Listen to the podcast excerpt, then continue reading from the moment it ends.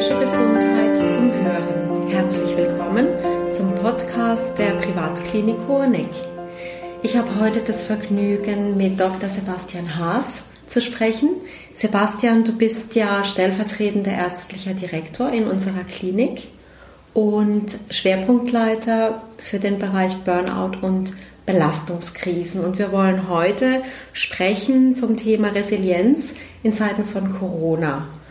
Und jetzt wollte ich dich gleich mal so fragen, Corona, was hat dich in dieser Zeit jetzt am meisten belastet oder vielleicht auch genervt?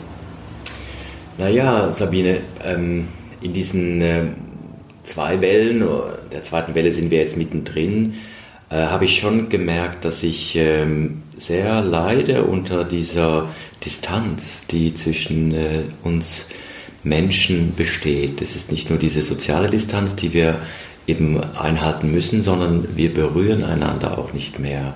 Und zwar im doppelten Sinn. Also äh, zum Beispiel war es für mich immer selbstverständlich, dass ich Patienten zur Begrüßung die Hand reiche und über den Händedruck und gleichzeitig den Blick in die Augen ähm, Kontakt aufnehmen konnte. Also das ist sicher etwas, was ich vermisse. Dann ähm, fehlt mir auch der Ausgleich. Ähm, ich bin ein großer Kulturfan. Da merke ich, äh, so wie Picasso das mal gesagt hat, äh, Kultur, Kunst dient dazu, den Staub des Alltags von der Seele zu waschen.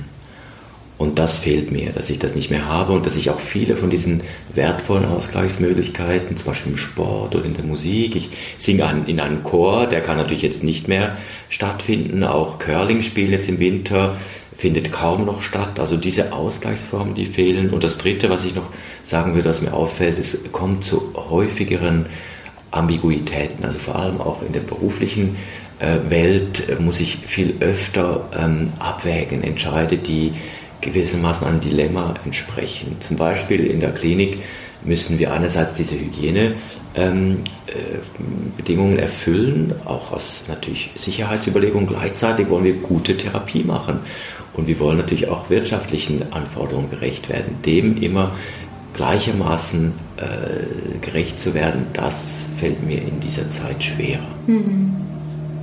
Ja. Sabine, ich weiß, du bist ja auch sehr gefordert in deiner Rolle als Leiterin der ärztlichen Administration. Du bist aber freiberuflich auch noch als Beraterin tätig und hast viele Kontakte auch zu äh, direkt oder indirekt Betroffenen rund um äh, die Pandemie. Was ist es, was dich besonders belastet in dieser Zeit? Also ich kann von mir sagen, ich bin also so ganz am Anfang im März diesen Jahres war das ja alles neu mit dieser Krise. Und da war ich sehr optimistisch und sehr motiviert, auch alles zu tun, dass, dass wir das alle gemeinsam schnell in den Griff bekommen. Und inzwischen, das geht jetzt relativ lange und ich bin insgesamt so, wie soll ich sagen, so ein bisschen abgedämpfter. Also ja, ich, also ich habe meinen Aktionsradius ganz stark verkleinert, was nicht nur nachteilig ist. Mhm. Also das vielleicht als erstes. Das zweite, ja, wir kommunizieren ja fast nur noch virtuell. Also ich mit meinen Kunden kommuniziere nur noch virtuell. In der Klinik können wir Gott sei Dank ähm, auch noch in echt miteinander arbeiten, aber so diese virtuelle Kommunikation im Übermaß ist etwas, was ich einerseits gelernt habe, aber mir fehlt auch der persönliche Kontakt, mhm. genau wie bei dir mit, mhm. mit deinen Patientinnen und Patienten. Ja, und ich bin sehr gerne ja unterwegs gewesen und mir fehlt einfach so dieses mich inspirieren lassen durch Reisen. Und da bin ich halt, ja, musste ich mich schon ziemlich zurücknehmen. Eher die Reise nach innen antreten. Genau, ja, genau. Ja, mhm. Mhm. ja, ja. Aber eben, es hat ja auch äh, positive Effekte gewesen, das Ganze. Und das wollte ich dich jetzt auch nochmal fragen. Gab es Dinge, die du gesagt hast, die haben mein Leben bereichert? Oder gab es auch Dinge, wir sprechen ja über Resilienz, wo du gesagt hast, das hat mir geholfen, gut und gesund durch diese Zeit jetzt zu kommen? Mhm. Ja, ich habe jetzt mir gerade überlegt, was habe ich eigentlich, was, was mache ich anders als vor einem halben Jahr oder noch letztes Jahr. Und was ich wirklich entdeckt habe, ist beispielsweise, dass ich äh, sehr regelmäßig jetzt mit dem Fahrrad zur Arbeit fahre. Also dass ich eigentlich die Natur aufsuche. Das hat natürlich auch gute Gründe, dass ich mich möglichst äh, auf dem Arbeitsweg nicht, ähm, nicht exponieren möchte. Dann haben wir auch in der Familie eine neue Form gefunden. Wir machen so alle zwei Wochen so ein Zoom-Meeting, weil wir haben Familienmitglieder, die sind zum Teil im Ausland, in Düsseldorf ist jemand, in Lissabon, jemand ist noch in New York. Und da treffen wir uns einfach online über, über Zoom und das macht sehr viel Spaß und hat eigentlich eine neue Art Familienzusammenhalt geschaffen. Darüber bin ich sehr dankbar und ähm, dann habe ich auch noch ähm, jetzt vor kurzem entschieden, ich lerne noch mal ein neues Instrument. Und zwar äh, Klavier und das habe ich mir eigentlich nie zugetraut und dachte, ach, das ist nichts für mich, aber dann habe ich gemerkt, da gibt es ja so viel ähm, Online-Tutorials im Netz, da kann man sich eigentlich wunderbar inspirieren lassen. Und wenn man ein Klavier oder ein Keyboard äh, sozusagen zugänglich hat, dann ist es eigentlich keine Sache, mal was Neues auszuprobieren, was Neues zu lernen. Und das empfinde ich als sehr hilfreich. Mhm, mhm. Das wusste ich gar nicht mit dem Klavier. Ja, es ist ganz frisch. Ganz ja. neue Facette. Ja. Und wie ist es bei dir? Was, was empfindest du als hilfreich jetzt in dieser Zeit? Also ich habe oftmals schon geschmunzelt über mich selber, weil ich ähm, zusätzliche Fußkilometer mache. Also sowieso, ich bewege mich halt auch viel draußen, aber ich vergesse halt immer noch diesen blöden Mund-Nasenschutz und oftmals muss ich dann halt wieder nach Hause, bevor ich dann doch in die Bäckerei dann reingehen kann. Mhm. genau, das ist so das eine und ja, das Thema virtuelle Kommunikation, äh, virtuelles Arbeiten, das ist etwas, was ich gelernt habe, was ich gut gelernt habe und da bin ich eigentlich sehr dankbar dafür. Ich weiß es nicht, ob ich das ohne Corona, ähm, so, ob ich mir das so schnell angeeignet hätte. Und das Thema Zusammenhalt, familiärer Zusammenhalt, was du geschildert hast über Zoom, ich kann das auch bestätigen. Meine zwei erwachsenen Kinder, die sind viel zu Hause, die machen bei der Online-Uni und so unser Familienleben ähm, ist sehr innig geworden jetzt in der Corona-Zeit und das ist etwas, wo ich unglaublich dankbar bin dafür. Ja, Sebastian, die psychische Widerstandskraft von Menschen wird ja seit den 50er Jahren äh, erforscht. Aber mit dem zunehmenden Druck an vielen Arbeitsplätzen und den steigenden Zahlen bei Burnout und auch Depressionen bekommt ja das Thema Resilienz immer größere Bedeutung. Und äh, im Corona-Jahr ist das Thema wichtiger denn je geworden. Und deshalb vielleicht die erste Frage jetzt an dich. Wie bist denn du als Psychiater ähm, für dich auf dieses Thema gekommen? Du vertrittst es ja ähm, in der HOANEC als Schwerpunktleiter Burnout und Belastungskrisen. Naja, ich denke, also Resilienz als Begriff, das beschäftigt uns natürlich alle hier und denke ich auch alle Professionen. Ähm, ich selber wurde mit dem Begriff äh, zunächst mal konfrontiert, als mich eine Kirchgemeinde im Zürcher Oberland gefragt hat, ob ich zu Ihnen komme und darüber einen Vortrag halte. Und dann musste ich natürlich mich ein bisschen belesen, habe das gerne gemacht und habe dabei dann auch etwas mehr verstanden, eigentlich auch über diesen Begriff, wo der eigentlich herkommt. Und dass im Grunde auch das, was wir hier machen, Psychotherapie im stationären oder ambulanten Rahmen, eigentlich auch eine Art Resilienztraining ist, so wie ich das verstehe. Und eine Metapher, die ich oft nutze für unsere Patienten, ist die Parabel von der Eiche und dem Schilfrohr, die gegeneinander angetreten sind äh, und die Eiche gesagt hat, ich bin stark, ich bin tief verwurzelt in der Erde und wenn ein Sturm kommt, dann bin ich ähm, der Stärkere von uns. Naja, und das Schilfrohr hat ähm, nicht viel gesagt und gedacht, ja, warten wir mal ab. Und dann kam der Sturm und dann kann man sich ja vorstellen, am Anfang äh, konnte die Eiche standhalten und ähm, ähm, als dann der Sturm stärker wurde, dann ging es los, dass erste Äste abbrachen an der Eiche und dass sie immer mehr ähm, eigentlich in Schieflage geriet und äh, das Schilfrohr hingegen hat sich einfach, als der Sturm dann voll in Brand war, einfach auf die Erde gelegt und hat ähm, ausgeharrt, bis der Sturm vorbei war und konnte sich dann wieder aufrichten. Ähm, wohingegen die Eiche äh, gebrochen ist, die Äste und schließlich dann auch der Stamm äh, brach. Und das ist, glaube ich, eine wichtige Botschaft äh, zu, zu diesem Resilienzbegriff. Ähm, das hat nicht so viel mit Härte, nicht so viel mit äh, Teflon zu tun, sondern es ist eher Ausdruck einer Flexibilität, etwas ähm, Geschmeidiges mit Belastungen umgehen können. Hm. Mir kommt jetzt so ein Stressball in den Sinn aus ähm, Latex, gell, sind die, die man so drückt und der geht dann wieder in seine eigene, in die alte Form zurück. Genau, also mhm. ursprünglich kommt ja der Begriff aus der Materiallehre, mhm. äh, dass man gesagt hat, in der Werkstoffphysik äh, unterscheidet man Materialien, die elastisch sind und die nach Anspannung wieder in ihren Ausgangszustand zurück äh, schnell, also zum Beispiel ein Gummiband oder so, aber übertragen auf Systeme und auch insbesondere menschliche Systeme ist gemeint einfach die Belastbarkeit einer, eines Systems auf einer Verstörung von außen. Wie gut ist man in der Lage, dem zu begegnen und wieder in diesen flexiblen Ausgangszustand zurückzukehren? Mhm. Jetzt eine Metapher, die Eiche und das Schilfrohr das hat mich jetzt so ähm, eigentlich inspiriert für eine weitere Frage, nämlich das Thema Gender, Mann und Frau. Und kann man da was sagen, dass, dass es so Geschlechterunterschiede gibt in Bezug auf Resilienz? Also so mancher von außen, so, so, so manche von außen erscheinende sehr starke Persönlichkeit, ähm, ja, erleidet dann doch auch mal eine Krise und so manche Person, der man es vielleicht nicht zugetraut hätte, sich dann doch wieder zu erholen, geht dann doch besser als geglaubt durch eine Krise. Gibt es da Unterschiede? Weißt du da was dazu? Ja, das ist eine spannende Frage. Man kann sich ja, um so einen Karl Lauer zu zitieren, fragen, sind Mädchen die besseren Stehaufmännchen? Und da gibt es wirklich äh, gewisse Hinweise, äh, dass äh, junge Frauen, also Mädchen, vor allem in der Präpubertät, ähm, eben, man könnte sagen, äh, besser auf Umweltanforderungen reagieren können. Sie haben zunächst mal ein umgänglicheres Temperament, haben einen höheren Selbstwert und bessere Problemlösefähigkeiten als die Jungs.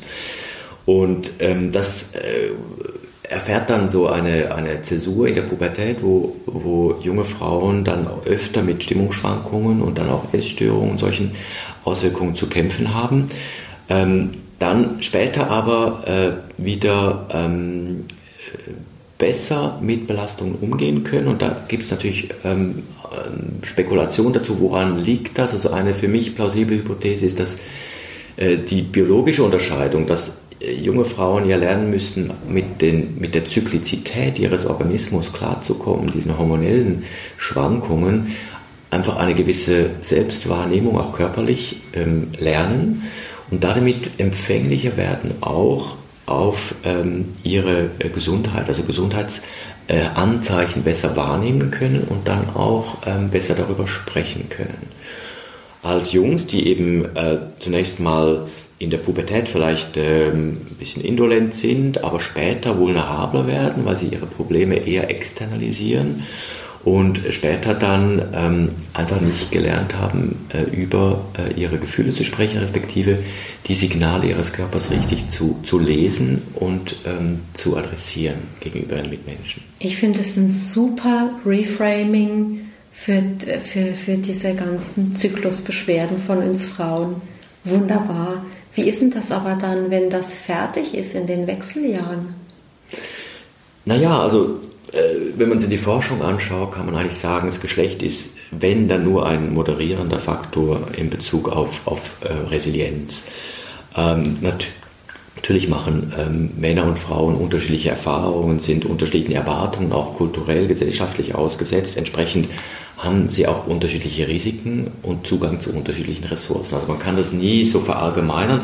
Aber was interessant ist, also der für mich eigentlich wichtigste Befund aus diesen äh, Forschungen ist, dass ähm, resilienter sind nicht die Frauen und Männer, die sich ähm, sozusagen ihrem Gender entsprechend verhalten, sondern gerade die, die eben nicht traditionell weiblich oder männlich mit Belastungen umgehen, sondern die eben sogenannt Undoing Gender, also die sozusagen ein möglichst breites Spektrum von traditionell weiblichen und männlichen Eigenschaften in sich vereinen können.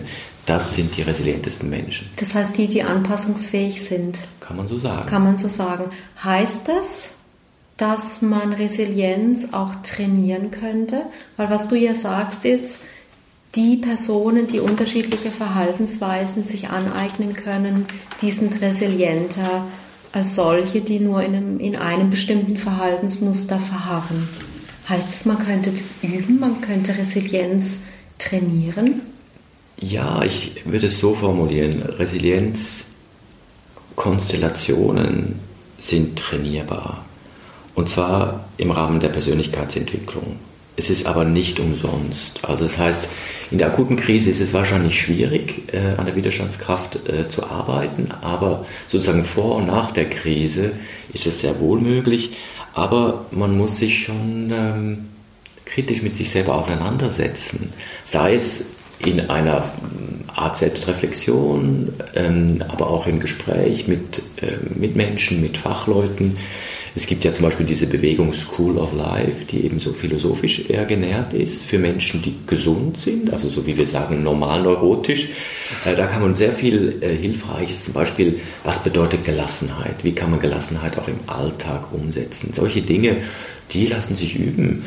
Und ein wichtiger Hinweis vielleicht auf dieses Kohärenzgefühl, das von ähm, Aaron Antonowski beschrieben wurde als Ausdruck dieser Salutogenese, also die Frage, was hält uns gesund, das ist ein Faktor, von dem man äh, ursprünglich meinte, der ist nicht trainierbar, aber es hat sich jetzt im Lauf der Forschungsjahrzehnte, seit es dieses Konzept äh, gibt, in den 60er, 70er Jahren, gezeigt, auch das ist eben veränderbar im Lauf des Lebens, dass man ähm, Belastung besser verstehen lernt, dass man besser lernt, damit umzugehen und dass man auch an den Werten arbeitet, dass es eben lohnenswert erscheint, sich für Dinge einzusetzen, dass die Dinge Sinn machen, für die man einsteht. Mhm. Okay, ich, mich bewegt jetzt noch etwas. Also ich habe in der letzten Zeit doch ein paar Artikel gelesen im Zusammenhang mit Corona und Resilienz, dass Corona ja auch die Psyche befällt. Das heißt, das Virus ist nicht nur für unseren, Körper, für unseren Körper krankmachend, sondern auch für die Seele. Und das wäre jetzt meine Frage. Also denkst du auch, dass ähm, man sich so in, diese, in, in, in dieses äh, Krankheitsgefühl wie hineindenken kann? Also wenn Resilienz trainierbar wäre, wäre denn dann auch dieses sich schlecht fühlen sozusagen im negativen Sinne trainierbar? Ja, ich denke, wir sind einfach im erhöhten Maß gefährdet, weil wirklich Dinge weggebrochen sind. Oder wir haben diesen Verlust von Nähe und Beziehung, den ich schon beklagt habe. Wir haben diesen Ressourcenschwund. Es geht wirklich äh, vieles von diesem Ausgleich verloren, den wir, äh, den wir brauchen, um gesund bleiben zu können. Und die Anforderungen haben zugenommen. Also es gibt ja wirklich auch, jetzt wenn wir an unsere Klinik denken, neue Aufgaben. Wir müssen zum Beispiel diese ganzen Hygienerichtlinien umsetzen. Wir müssen uns täglich anpassen, wenn Mitarbeiter ausfallen oder in Quarantäne müssen. Ähm, diese man nennt es Ambiguitätstoleranz. Die verlangt jetzt nicht nur von Führungspersonen, sondern eigentlich in diesen täglichen Entscheidungen, die Mitarbeiter zu treffen haben, diese Anforderungen sind erhöht. Und wenn man dann nicht sehr sorgfältig auf äh, diese Widerstandskraft achtet, und für mich ist so dieses Bild eigentlich, diese Widerstandskraft, die zeigt sich eigentlich in einem starken Ich. Also, dass wir im Grunde diese Ressourcen, die wir nutzen, wie wir schon äh, darüber gesprochen haben, man lernt ein neues Instrument, äh, das einem Freude bereitet, man, man integriert Sport oder andere Bewegungen in den, in den Alltag. Das äh, kann sozusagen indirekt helfen, dieses Ich aufzuladen und dann damit widerstandsfähiger zu machen gegenüber diesen Anforderungen. Ähm, wenn man dazu neigt, Dinge eher ängstlich zu besetzen, zum Beispiel was die Zukunft äh, betrifft oder das, was wir alles nicht kontrollieren können. Wir wissen ja alle nicht so genau, äh, ist es im Frühling vorbei, gibt es vielleicht noch eine dritte oder eine vierte Welle, das ist alles im Moment äh, nicht prognostizierbar. Und dieses ähm, Aushalten dieser Unwägbarkeiten, das ist die große Anforderung. Je besser das jeder von uns kann oder das diesen Anteil in, in, in uns fördert, ich glaube, desto besser kommen wir durch diese schwierige Zeit. Mhm. Okay, wenn ich jetzt in einem, das bedeutet, wenn ich jetzt in einem Team bin, in einem Team arbeite, wo sehr viel Sorge und Angst herrscht, kann das sein, dass ich mich dann da wie von mitreißen lasse. Ich kann aber Gegensteuer geben. indem ich, wie du sagst, ganz viel für mein Ich tue und indem ich ganz viele andere Elemente in mein Leben noch einbringe. Kannst du da noch so ein paar konkrete Tipps geben, wo du sagst, ja, das hat sich wirklich bewährt, auch vielleicht äh, seitens deiner Patientinnen und Patienten, die du in der letzten Zeit gesehen hast?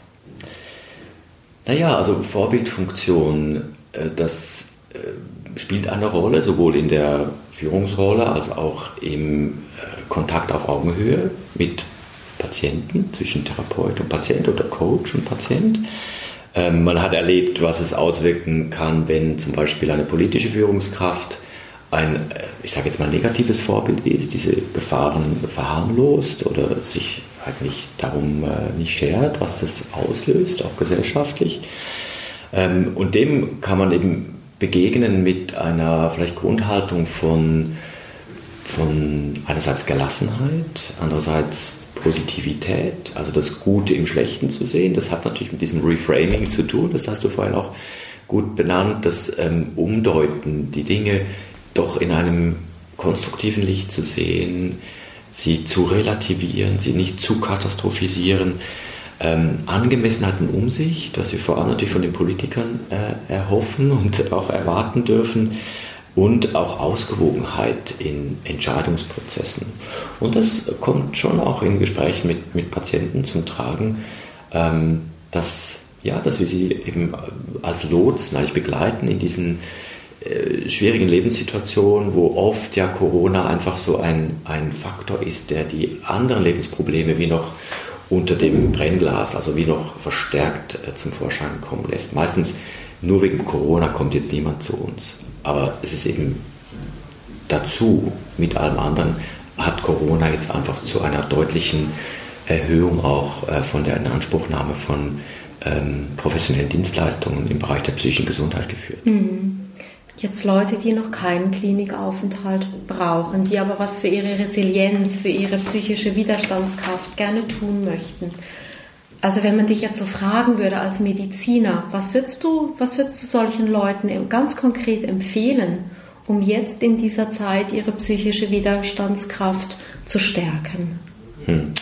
Also wenn ich so wirklich äh, das auf, auf, auf so Tipps runterbrechen mhm. soll, dann würde ich sagen, was glaube ich ganz wichtig ist, dass jeder Mensch ein für ihn oder sie passendes Entspannungsverfahren lernt und das anwenden kann für seinen oder ihren Alltag. Äh, und das ist ja interessant, dass zum Beispiel Yoga ist so etwas, was bei uns in der Klinik auch sehr beliebt ist. Und das ist ja interessant, wie, wie diese Apps, die das auch unterstützen, dass man das zu Hause machen kann, wie die wirklich unglaublich an Popularität gewonnen haben. Also man ist da nicht mehr so ganz angewiesen, dass man zwingend in ein Studio muss oder so. Dann aber auch Meditation, also Entspannungsverfahren, die sind ja sehr individuell. Und ob jetzt jemand lieber schwimmen geht oder in die Sauna oder eben meditiert, das ist ja wirklich persönliche Geschmackssache. Und da sollte man einfach etwas finden, was für einen funktioniert und zwar im tagtäglichen. Das Zweite, was ich ähm, empfehlen würde, ist wirklich ähm, etwas Neues zu lernen. Also das als Chance zu sehen, ähm, dadurch, dass ich nicht mehr so viel Verpflichtung habe draußen, also nur zum Beispiel die ganzen Weihnachtsessen, die jetzt wegfallen, äh, da hat man ja laufend Zeit, um andere Dinge dann auch zu tun, am Abend, an den Wochenenden. Und ähm, jetzt aus eigener Erfahrung, was ich wirklich sehr, sehr empfehlen kann, ist diese weiten Distanzen über, überbrücken, indem man regelmäßig mit seinen Liebsten, also Familie oder Freunde, in solche ähm, Austauschforen kommt. Ähm, also bei uns läuft es jeweils so, diese Zoom-Meetings, ähm, da gibt es so eine Einstiegsrunde, wo einfach jeder kurz sagt, wie geht es mir? Mhm. So. Und dann haben wir oft auch noch so wie ein übergeordnetes Thema. Ähm, zum Beispiel bei uns ist jetzt das Thema Patchwork-Familie. Wie, wie geht es uns in unserer Patchwork-Familie? Oder eben, äh, was, was habe ich kürzlich Neues gelernt? Äh, solche Dinge. Also das äh, schafft Verbindung und macht auch Spaß äh, und lenkt einfach ein bisschen ab von all diesen ähm, Einschränkungen, die wir im Alltag äh, erleben müssen. Mhm. Also das heißt Entspannung, hast du gesagt, was Neues lernen und im Austausch bleiben. So könnte man das zusammenfassen. Sport? Naja, also. Siehst du unter Entspannung? Bewegung, gell? klar, mhm. also, aber das soll natürlich auch äh, maßvoll passieren. Naja, also Schlussfrage an dich. Äh, Gibt es von dir her auch Tipps, die du aus deiner Warte mitgeben könntest? Um gut durch die Corona-Krise zu kommen, ja. Also bei mir ist auch so das Thema Meditation, Yoga, Entspannung ganz wichtig. Ähm, dann das Zweite, ähm, ich liebe die Natur und ich gehe so oft, wie ich irgendwie kann, gehe ich raus, ähm, schaue mir an, wie sich die Natur verändert und das gibt mir so ein Grundvertrauen. Also der, der Wandel ist stetig und deshalb lerne ich jetzt auch von der Natur, dass auch diese Krise sich irgendwann wieder verändern wird. Das hilft mir sehr. Und das Dritte ist auch enger Kontakt mit guten Freunden und mit der Familie. Ob per Zoom, naja, ich habe es eigentlich lieber noch persönlich und ich genieße das sehr, mich beglückt das und sind vielleicht ein paar weniger Leute als sonst, aber mit denen, mit denen ich zusammen sein darf, das sehe ich als großes Geschenk und das hilft mir. Das klingt gut, da kann ich absolut dahinter stehen. Mhm, sehr schön. Ja, dann vielen herzlichen Dank für das Gespräch, Sebastian.